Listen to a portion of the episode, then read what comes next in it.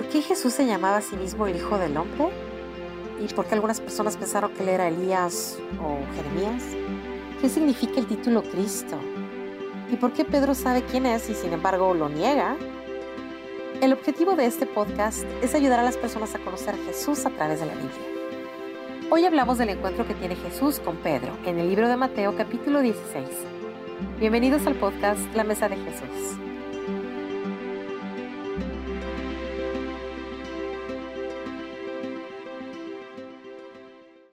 Bueno, bienvenidos todos al episodio número 6. Gracias por estar aquí. Yo me llamo Elliot Reina. Estoy aquí con el doctor Nicolás Benditi. Bueno, no estoy aquí literalmente porque él está allá en, en Iowa, yo estoy aquí en Dallas, pero bueno, por el poder de la tecnología estamos aquí eh, y en un espíritu, ¿no?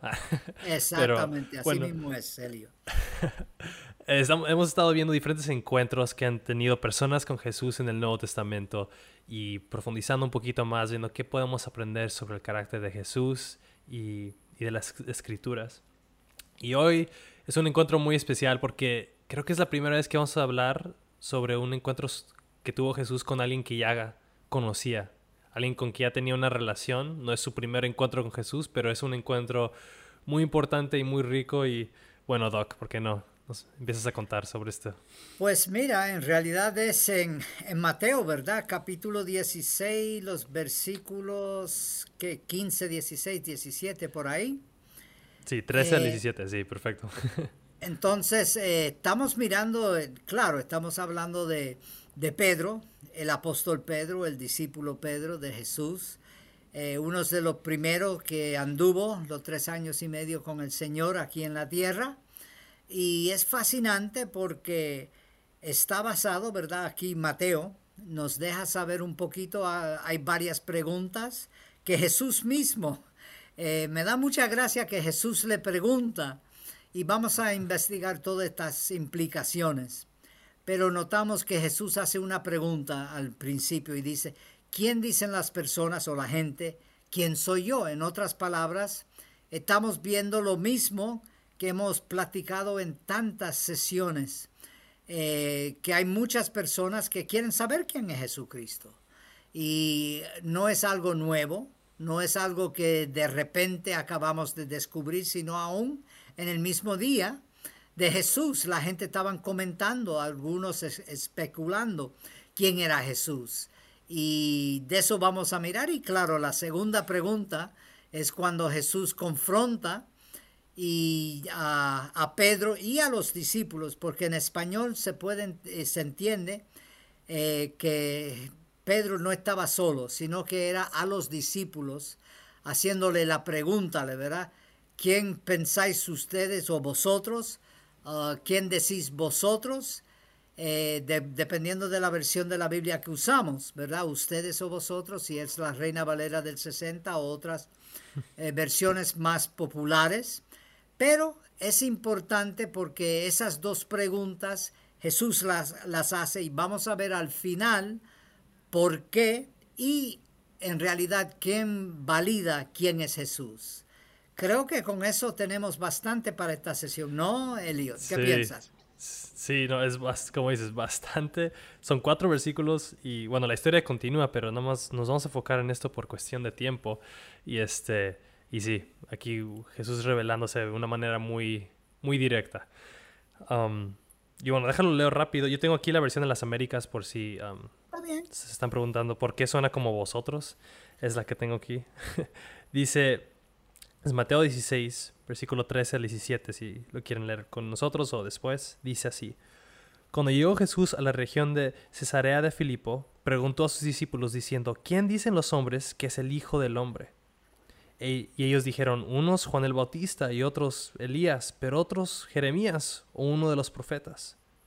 Él les dijo, ¿y vosotros quién dices que soy yo?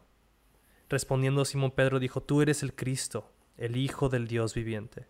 Y Jesús respondiendo le dijo, Bienaventurado eres Simón, hijo de Jonás, porque esto no te lo reveló carne ni sangre, sino mi Padre que está en los cielos. Y wow, bueno, súper poderoso. ¿Por dónde empezamos aquí? pues vamos a mirar el lugar de una manera bien breve. ¿Qué ahí nos dice y eh, Mateo bien específicamente que es Cesarea de Filipo, ¿verdad? Entonces, creo que es importante entender el lugar. El lugar era un lugar donde primeramente se pensaba, eh, los cananitas, ¿verdad? Que eran paganos, eh, ellos pensaban que era el fin del mundo y de ahí el dios pan, ¿verdad? No el pan que uno come, sino el dios pan, eh, que de ahí iba al mundo espiritual, para decirlo de una cierta manera.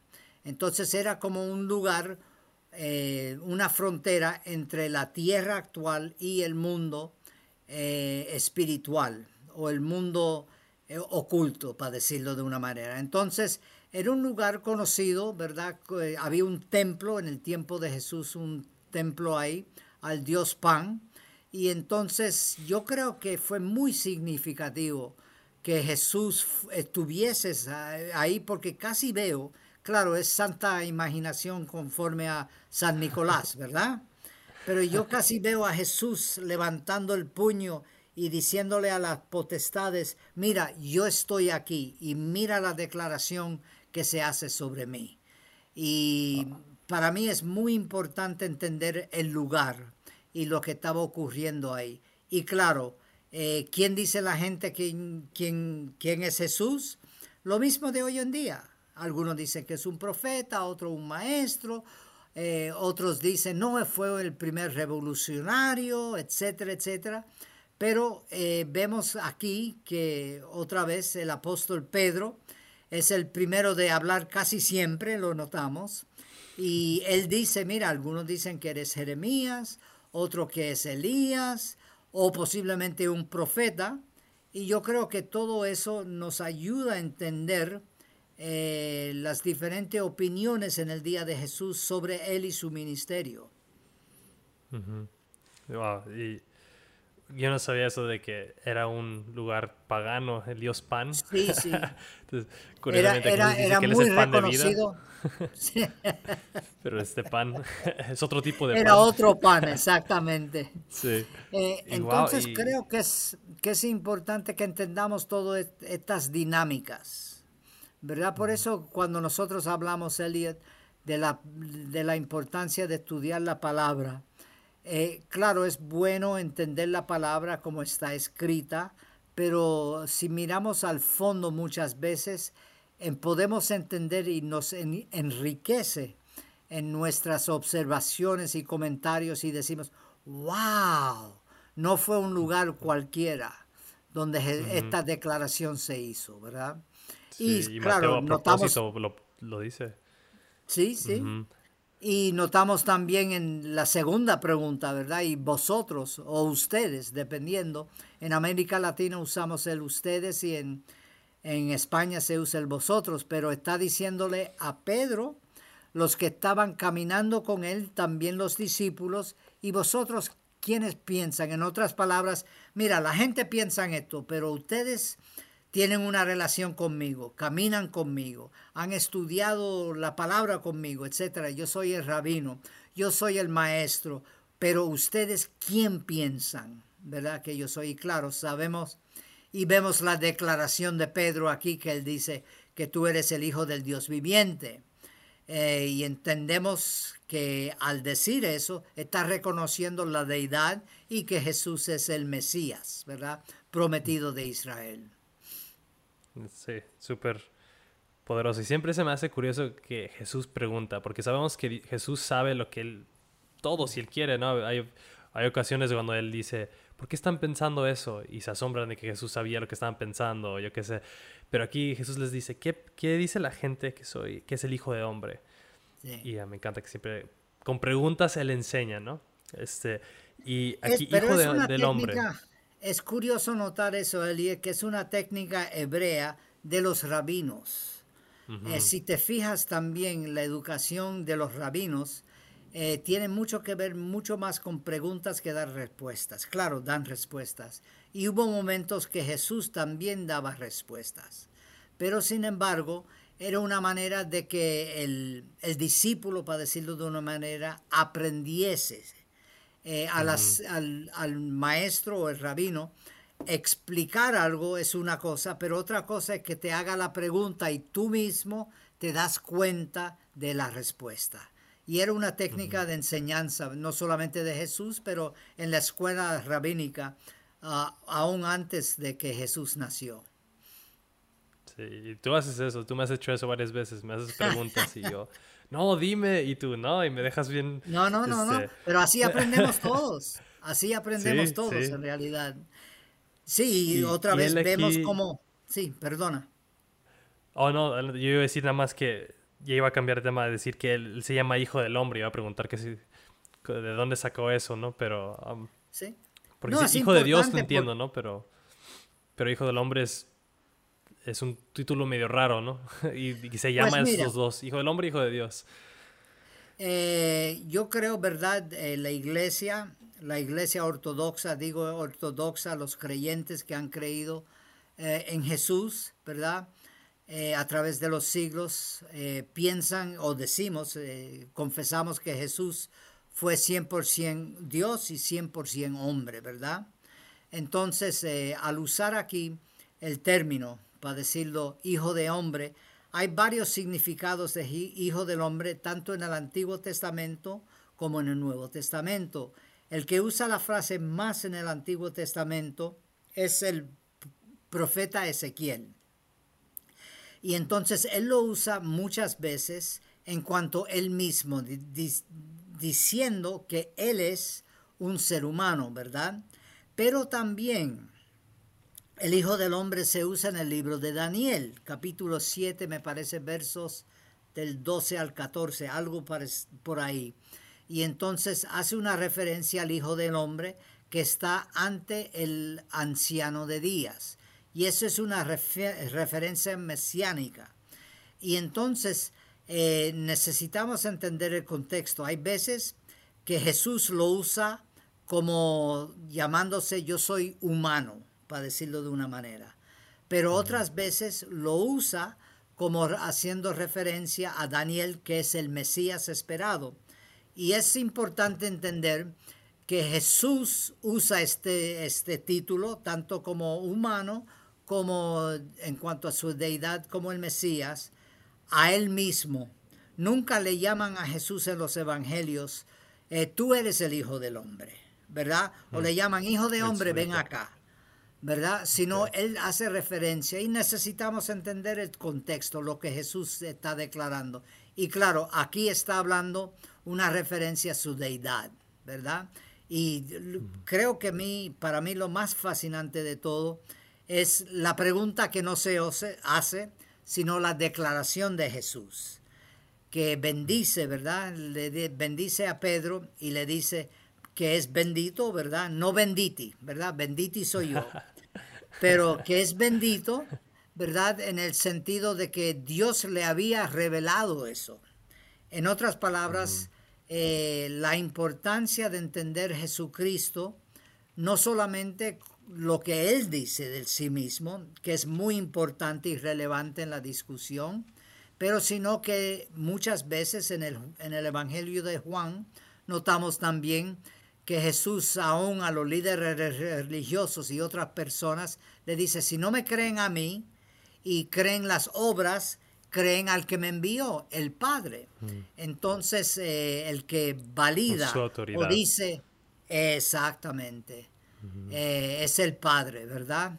El Padre fue el que envió a Jesús, el Padre fue el que también sabemos cuando Jesús fue bautizado, ¿verdad? Este es mi Hijo amado en quien tengo gran complacencia, ¿verdad? Entonces, eh, es fascinante y son, como dijiste tú al principio, son solamente cuatro versículos, pero hay, hay mucho, mucho, mucho en estos versos. Tiene razón. Sí.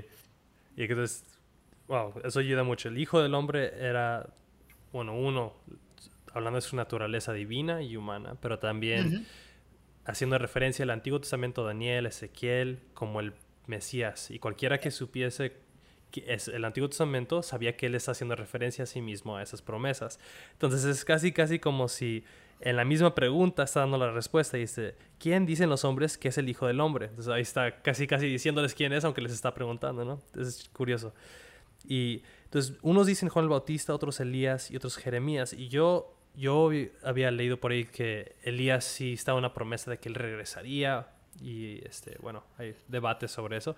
Pero eh, Jeremías, yo siempre dije, ¿por qué piensan que fue Jeremías? Jeremías pues murió o había una promesa de que iba a regresar Jeremías después y eso siempre me trajo un poco de confusión. Pues una de las razones es, primeramente, Jeremías sabemos que era un profeta.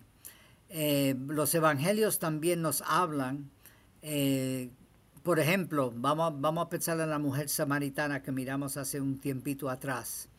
Ella dijo, ¿verdad? Puede ser que este hombre es profeta.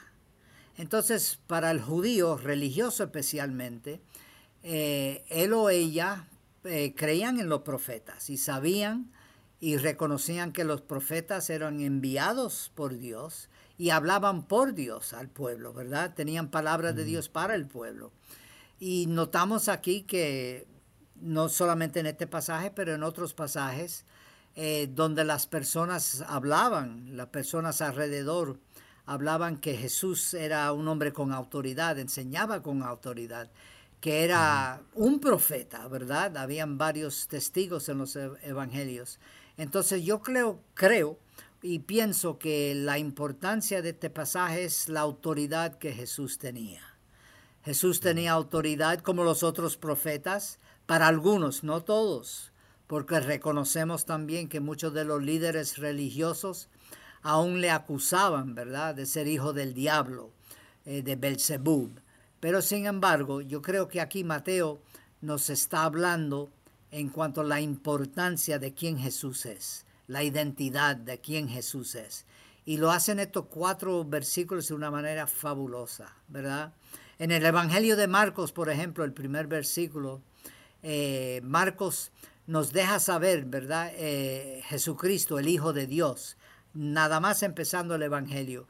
Pero en Mateo, eh, aquí es donde en realidad él, él, nos le da el clavo en la cabeza, ¿verdad? En realidad Él nos muestra claramente quién es Jesús, ¿verdad?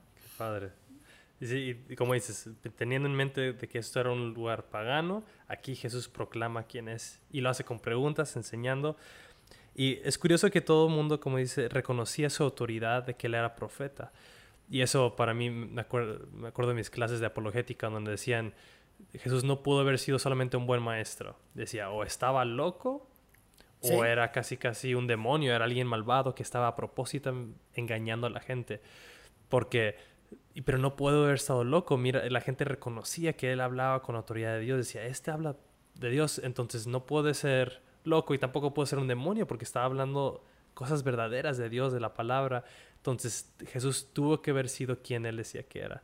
Y, este, y bueno, eso lo vamos a la siguiente pregunta, ¿no? Que dices, le pregunta a los discípulos en general, no sé si los demás eran introvertidos como yo y se quedaban callados y el extrovertido del grupo era el que hablaba, pero es curioso que lo que él dice, como dices, el latina dice, él, eres el Cristo, el Hijo del Dios viviente, y Cristo sabemos que es Mesías, como nos, nos dijiste hace unos episodios. Y este, bueno, eso después podemos profundizar más en eso, pero este, um, y el Hijo del Dios viviente. Um, y Jesús respondiendo le dice, bienaventurado eres, porque no te lo reveló carne ni sangre, sino mi Padre que está en el cielo. Entonces ahí confirma que sí, yo soy el Hijo de Dios, porque dice mi Padre, no dice el Padre, sino dice mi Padre, te lo ha revelado. Entonces es casi, casi ahí en ese momento, Pedro se vuelve el profeta, ¿no? Hablando de parte de Dios, porque fue, le fue revelado. Se me hace muy curioso eso. Y otra vez reconocemos, ¿verdad?, que todos los que somos seguidores de Jesucristo es una revelación divina en realidad, es Dios a través del Espíritu Santo que nos muestra y nos enseña quién es Jesús, ¿verdad? Es una experiencia a través eh, de la persona y obra del Jesús, eh, digo, del Espíritu Santo, nos muestra y nos enseña quién es Jesús, que es mucho más que un maestro, para decirlo de esa manera. Y también nosotros eh, hemos recibido, Dios siempre toma la iniciativa, pero nosotros necesitamos responder a la iniciativa de Dios. Y gracias por el favor de Dios en nuestras vidas que podemos decir, sí, también como Pedro, que es el Cristo, el Hijo del Dios viviente, porque eso Dios lo ha revelado a través de su palabra. o a través de una predicación o como sea, pero Dios lo ha revelado. Y yo me identifico con Pedro y los discípulos en ese sentido también, ¿verdad? Porque Cristo es el poder del Evangelio.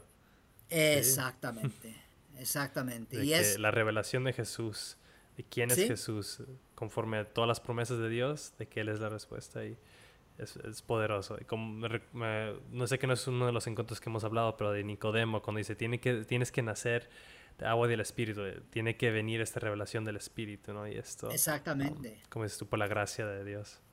Y, y, otra vez es Dios que revela esas cosas a nosotros, nos muestra eso, ¿verdad? Yo por muchos años pensaba que yo conocía a Jesús porque hacía ritos, ¿verdad? Me consideraba una buena persona, no he matado a nadie, etcétera, etcétera, etcétera. Pero eso no es suficiente, ¿verdad? Es tener ese encuentro como lo tuvieron. Aún, imagínate caminar con Jesús eh, tres años y medio, ¿verdad? Eh, todo lo que ellos experimentaron y vieron, pero aún ese Jesús que estuvo con ellos durante todo ese tiempo le hace la pregunta a, ellos, y ustedes o vosotros, ¿quién decís que soy yo, verdad?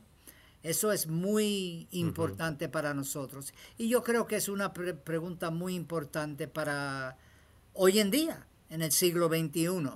Preguntarle a nuestros oyentes, nuestros amigos que nos escuchan, aún eh, personas que ya conocen a Jesús, ¿quién es Jesús para ti?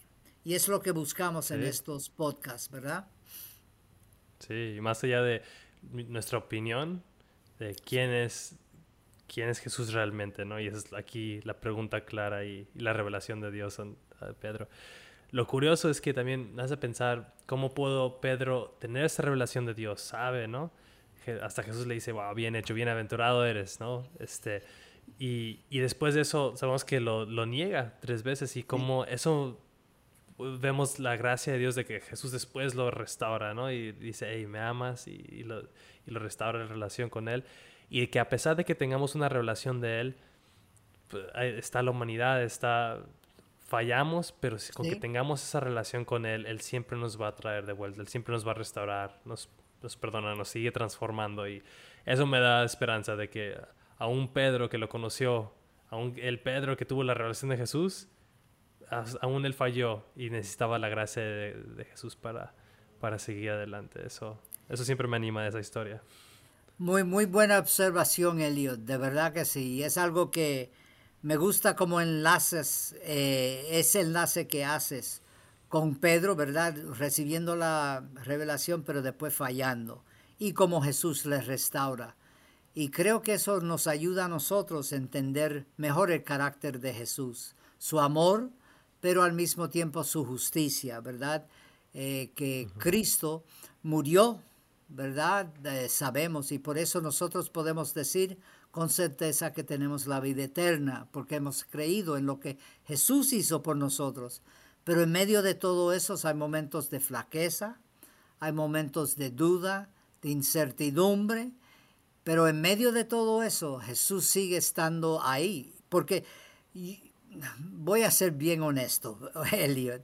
Yo me imagino si yo fuese Jesús después que me negó, yo probablemente le diría, rayos Exactamente. ¿Cómo te atreves a hablarme?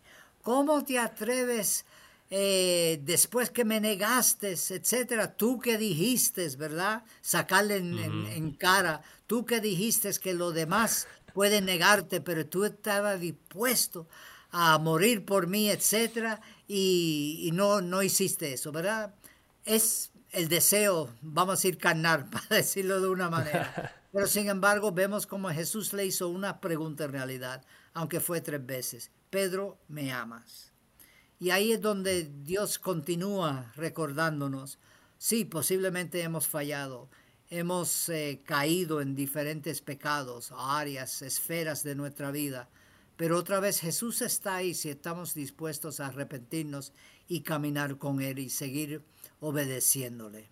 Y es, no, es una tremenda, tremenda enseñanza que otra vez, como dijiste tú al principio, son solamente cuatro versículos, pero son riquísimos en el contenido, de verdad que sí. De verdad que sí. bueno, ese fue el encuentro que tuvo Jesús con Pedro y, y la esperanza de que aún Pedro siendo imperfecto, pudo tener la revelación de Dios y cómo Dios obra a través de nosotros y se puede revelar ante nosotros a pesar de nuestra humanidad y nuestras fallas. Pero bueno, muchas gracias, Doc. La verdad, yo aprendí mucho hoy. Espero que y también. Yo también, no, no crea que yo no soy el. Eh, tú no eres el único que aprendes, ¿verdad? pues así es parte, ¿no? De conversaciones y hablando sobre su palabra y poco a poco ir entendiendo mejor. Espero que esto haya sido de bendición para todos ustedes. Si es que les gusta, ha sido bendición este podcast para ustedes, um, compártanlo, compártanlo con sus amigos, familiares, con quien sea que sientan que tienen algún interés o quieren profundizar un poquito más y esperamos que sea bendición para más personas. También les quería les queremos pedir el favor que nos dejen ahí este un review ahí abajo en cualquier plataforma que estén escuchando, ahí pueden dejar una reseña de no sé cuántas estrellas o like, eh, dependiendo de qué plataforma estén usando y que puedan decir si les está gustando o si no. Este, también acuérdense que nos pueden mandar un correo a la mesa de Jesús podcast y nos encantaría escuchar de ustedes, saber qué podemos ir mejorando, qué nos podemos enfocar más o menos y este y bueno escuchar de ustedes también. y bueno, nos vemos en el próximo episodio. Muchas gracias. Adiós, bendiciones. Gracias por escuchar el podcast La Mesa de Jesús. Nuestra oración es que estas conversaciones sean una bendición para cualquiera que busque saber quién es Jesús y para aquellos que buscan conocerlo aún más.